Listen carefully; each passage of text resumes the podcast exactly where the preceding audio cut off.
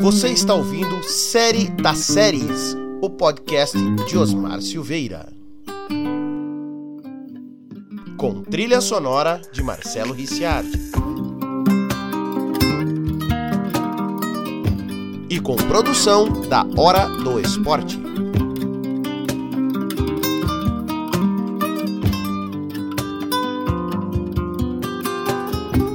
Alô, meu amigo, minha amiga, amante do nosso canal Hora do Esporte Curitiba, aqui é o Osmar Silveira. Vamos prosseguir então agora com a nossa saga das sagas a respeito do Campeonato Brasileiro da Série B. Nós falamos anteriormente da Série D, onde temos lá os nossos representantes, o, o Cascavel, o Nacional e o Toledo. É, depois falamos da Série C, onde nós temos lá o nosso único representante, o, o Londrina. É, recebi algumas críticas com relação a isso. O pessoal aí de Londrina diz que não, que peraí, Londrina, Londrina não é assim. O londrinense tem orgulho de ser paranaense. Bom, eu concordo, eu concordo com isso. Então demonstre, né? Demonstre, apoie seu clube, apoie o clube da sua cidade. Faça com que Londrina não seja só essa grande cidade e importância econômica para o Brasil.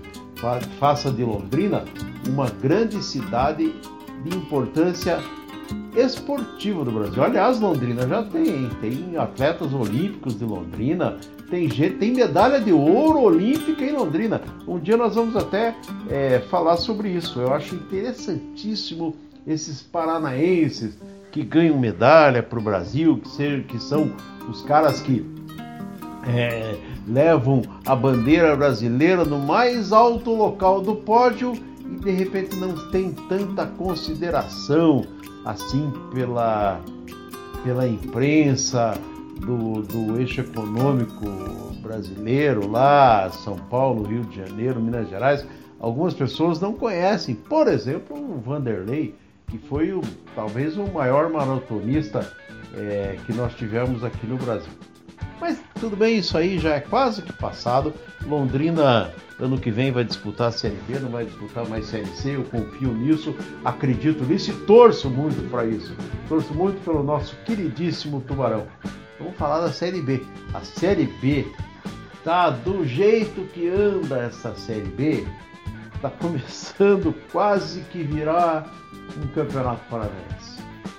Infelizmente, para nós paranaenses, se não houver uma alteração de rumos dos três maiores clubes do Paraná, do Paraná Clube, do Clube Atlético Paranaense e do Curitiba Futebol Clube, ou na linguagem do meu queridíssimo é, Elian Voidello, o Londrina Futebol e Regatas, o Atlético Futebol Clube e o Esporte Clube Curitiba, eles realmente têm que tomar uma outra atitude, fazer alguma outra coisa, porque a coisa não anda boa nessa Série B aí. Já não anda boa na Série A, na Série B também não está. Nós temos um, dois representantes, perdão, esqueci do Operário. Nós temos dois representantes paranaenses nessa Série B. O Operário e o Paraná. Ambos, é, nesse momento, fora da zona de classificação para a Série A. O Paraná está lá ocupando a sétima posição. Isso eu estou falando aqui na 21 primeira rodada. Não sei o que vai acontecer depois disso. Mas está lá o Paraná ocupando a sétima posição com 29 pontos ganhos e lá o Operário, o grande Operário de Ponta Grossa, ocupando a 11 primeira posição. O Operário que é um dos times mais antigos do Paraná. O Operário é, só não é mais antigo no Paraná que o Curitiba. O Operário é o segundo time é, paranaense, ele foi fundado pelos ingleses da, das, da, da, que trabalhavam na rede, na rede ferroviária. Eu não sei que, que rede ferroviária que era naquela época lá, English Railway, Railway, qualquer coisa assim sei lá, não interessa isso, eles fundaram lá, os operários da, da, da rede fundaram o Operário Futebol Clube. Um grande grupo reuniu nos tempos áureos os ferroviários na cidade princesina, em meio a campo. Que lá na Vila das Oficinas, o Elian tem um- uma. uma eu tô falando muito do Elian nesse podcast aí. O Elian vai ter que depois conversar comigo a esse respeito. Muita propaganda. Muito bem. Aí o Elian fez, fez uma. Ele, ele, ele fala do- que tremia o chão das vilas oficinas quando o grande operário partia, pá, pá, pá, aquelas frescuradas lá. Mas tudo bem, o operário é um grande clube. E du- a- a- na- durante a sua história é, acabou tendo um adversário na cidade que era fortíssimo também, que era o Guarani, e Operário e Guarani acabaram fazendo, é, durante um bom número de anos, um dos grandes clássicos paranaenses, que era o Opeguá. Era o clássico de Ponta Grossa, era um clássico que movimentava muito Ponta Grossa. Infelizmente, o Guarani não resistiu ao, ao, ao tempo e acabou é, não acontecendo mais, mas o operário foi ainda crescendo. E o operário, ele, ele sempre foi mais forte, na verdade.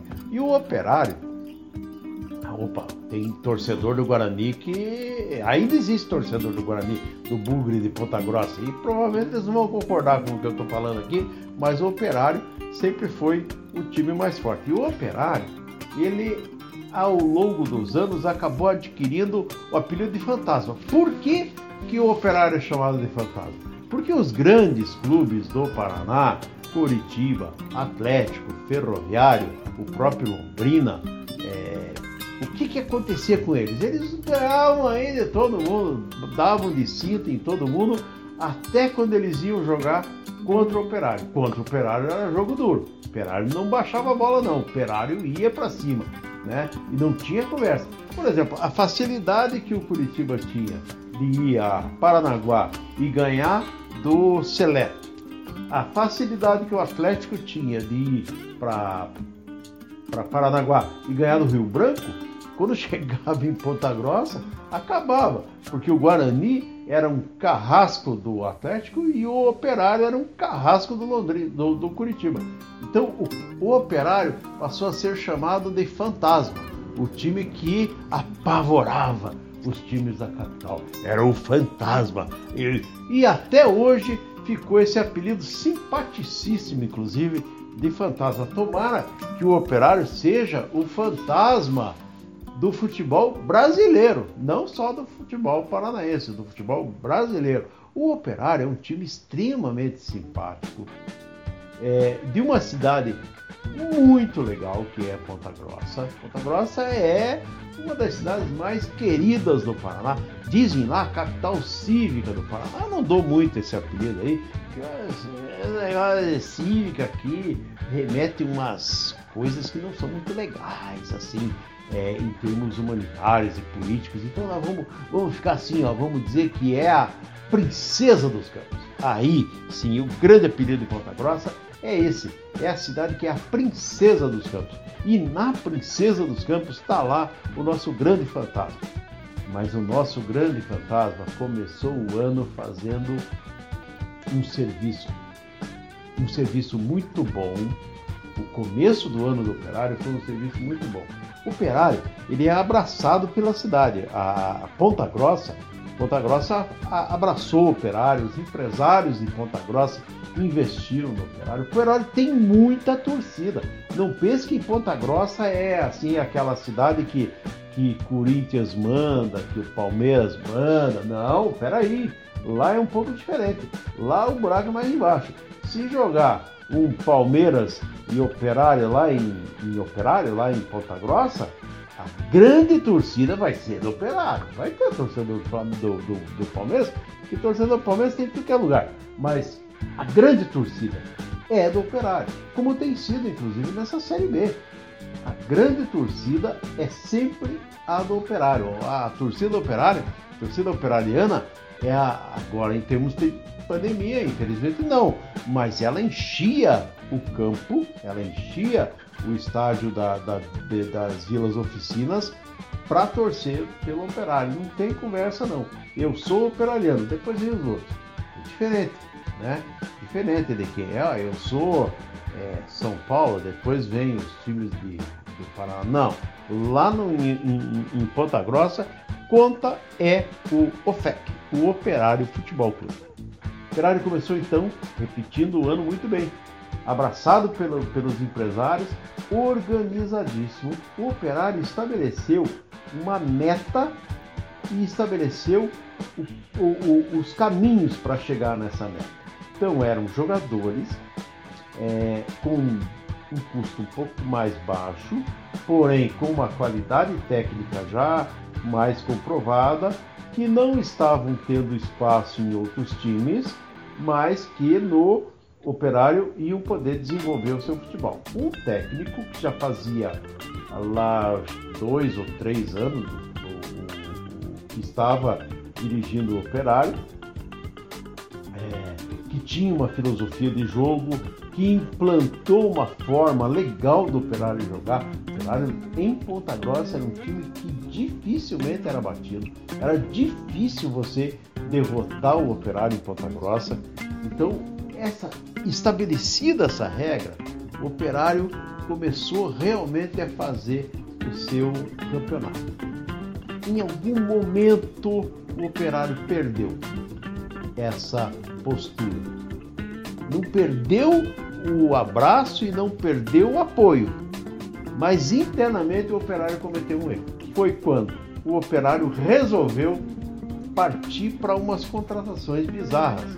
O que aconteceu? O atleta Roger, ele já não é mais um jogador de futebol, ele é um ex-jogador de futebol e acabou não tendo espaço em time algum, mas ele é um cara que tem nome, tal, notadamente nas, em cidades menores, em cidade exterior, ah, o Roger, puxa, o Roger.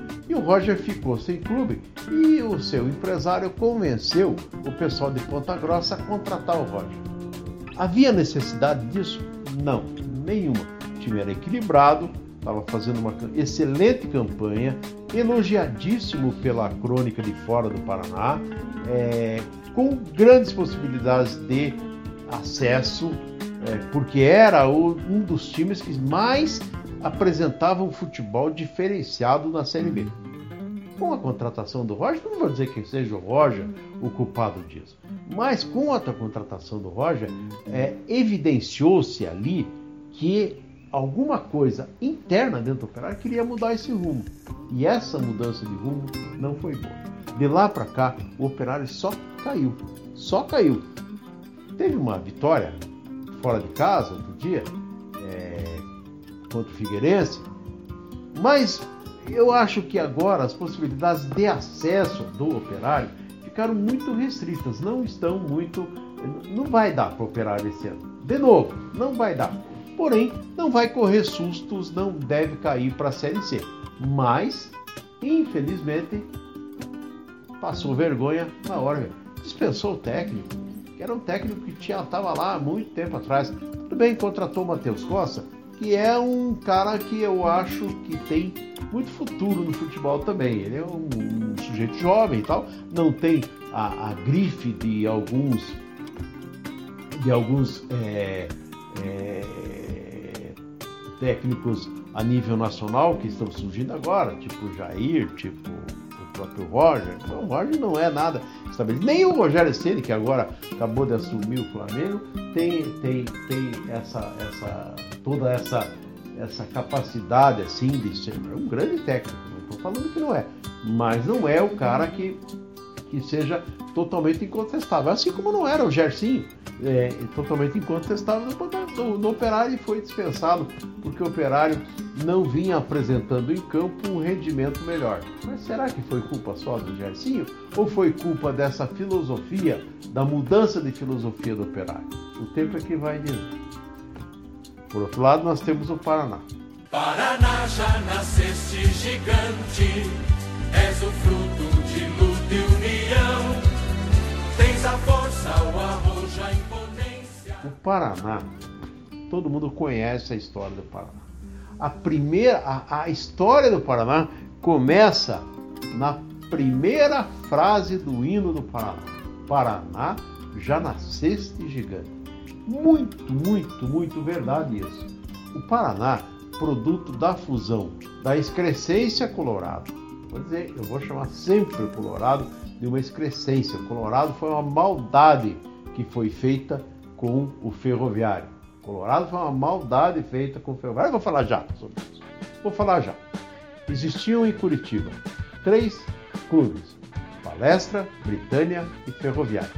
O Palestra era um time menor, era um time muito de comunidade, ali da comunidade italiana, né, da, é, tinha um, um, um, estádio um pouco menor ali no Tarumã, quase em frente o, quase em frente ali o, o que é hoje o, esqueleto do Pinheirão, é, mas era uma sedezinha bem bacana do, do, do palestra, tá? E eventualmente o palestra jogava futebol e tinha um time na série na, na, na série A do, do Campeonato Paranaense. Não tinha série A, mas seria um time profissional. Tinha o Britânia. O Britânia era um time que vinha de glórias. O Britânia era um time fundado por ingleses e tal, estilo estilo operário, estilo Londrina, estilo é, São Paulo Railway. Um dia eu vou falar sobre o São Paulo Railway. Então, é, era, era, era, o Britânia tinha uma história, tinha uma tradição. O Britânia foi o primeiro hexacampeão paranaense. Tinha uma torcida bem legal. É, uma, das, uma das pessoas dessa torcida bem legal era meu pai. Meu pai era torcedor do Britânia. Meu pai era torcedor do Britânia. O Britânia tinha torcida, tinha uma, uma tradição, mas ao longo do tempo o Britânia estava se definhando, estava acabando. Já o Ferroviário, o Ferroviário era o maior dos três. O Ferroviário era um grande Ferroviário. O Ferroviário não era um timinho qualquer, o Ferroviário era um time de tradição, de peso, de títulos, campeão do Centenário Paranaense. Muitos excelentes jogadores criados no Ferroviário, passaram pelo Ferroviário. O Ferroviário não era de matar com o dedo, era um time que batia de frente com o Atlético e com o Curitiba, inclusive, e inclusive, tá? Muita gente conta, mas era um time maior que o Atlético, sim. Não era maior do que o Curitiba, mas era um time maior que o Atlético. Aí alguém, ah, vamos, então o, o Ferroviário resolveu é, absorver Britânia e Palestra. O Britânia que tinha o estádio ali, aonde é o Big da Avenida das Torres ali. Ali era o estádio do, do Britânia, era bem legal ali. E foi a primeira venda do Paraná depois disso foi aquele estádio. Ali o que aconteceu? O, o que, que o ferroviário tinha que fazer? Tinha que absorver esses dois times, tá? eventualmente colocar na camisa um risquinho verde que era, que era do palestra e um vermelho mais claro que era do Britânia. Só isso. O Britânia tinha um uniforme é, branco e vermelho, um vermelho um pouco mais pálido do que o, do que o vermelho sangue do Ferroviário. E o Palestra tinha um uniforme, como todos esses times de, de, de, de oriundos de, colônia italiana, ou era azul ou era verde. O Palestra tinha uma camisa azul e tinha uma camisa verde. Era só colocar ali. Muito bem. Aí alguém, um desses criadores desse time, um que, alguém que era diretor do grande ferroviário da época, era torcedor do Internacional. E resolveram então mudar o nome do ferroviário, do grande ferroviário, do tradicional ferroviário, resolveram mudar o nome para o apelido do Internacional. E surgiu então o Colorado Esporte Clube, o SEC, que eu chamo de excrescência. Por que excrescência? Porque ele não era para existir ele deveria ter continuado sendo o grande ferroviário. Mudou o nome para Colorado Esporte Clube, hum, perdeu história. Perdeu história mesmo. Ali você matou uma tradição é, de muitos anos em nome de uma torcida. É isso, gente? Então, o que aconteceu? O Colorado nunca foi grande coisa. O Colorado é, é, é tinha dinheiro, porque dois estádios, três estádios, na verdade, tinha o estádio da rede, e, e, e muitos sócios, etc. Então o, o, o, Colorado tinha dinheiro, mas não tinha tradição nenhuma. O único título foi um dividido com o Cascavel num, uma, bem polêmico, né? Bem polêmico essa, essa, aquele título. E finalmente o Paraná, o, o, o Colorado já indo para o espaço, que era um time que ia acabar mesmo, né? É, resolveu unir-se ao Pinheiros. O Pinheiros é uma outra história que a gente tem que contar mais, de forma mais longa. O Pinheiros, desde o Água Verde, desde quando era Água Verde que se tornou Pinheiros, é uma história mais longa. Mas aí o, o, os dois fizeram uma fusão. E aí uma fusão mesmo, porque o Pinheiros era um time, é, era um clube muito rico.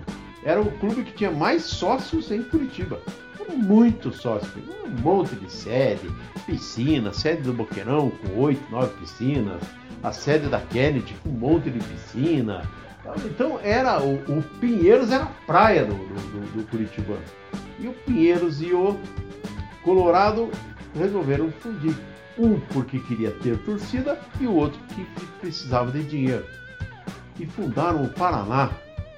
Da união dos dois, surgiu o Paraná. Esse sim, um clube gigante. Tinha muita grana. Tinha muita grana. Tinha muito patrimônio.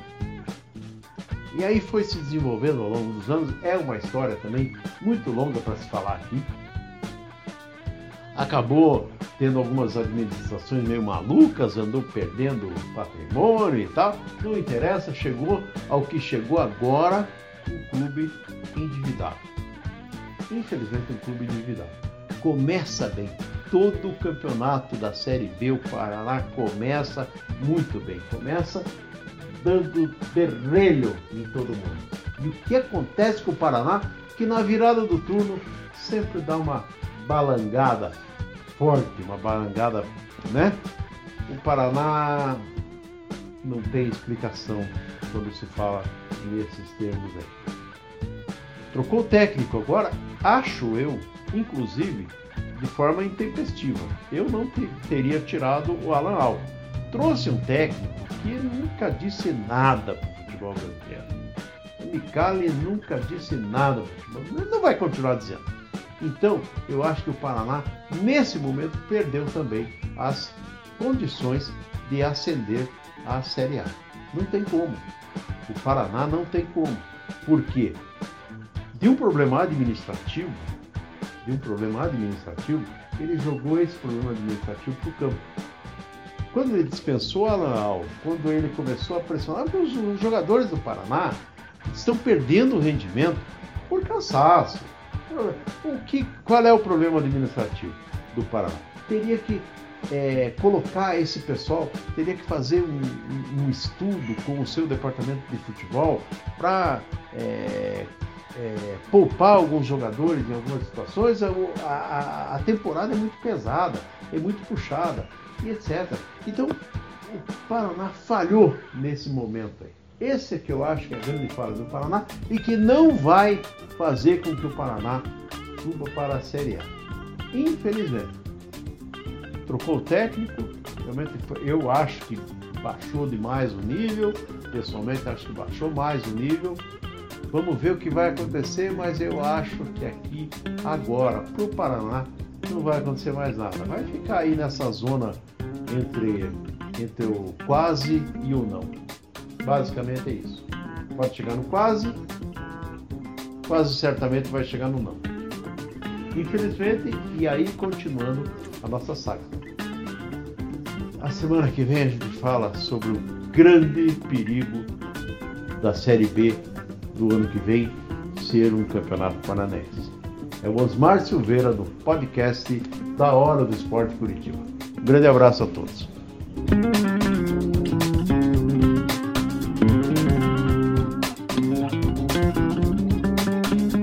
Você acaba de ouvir o podcast Hora do Esporte.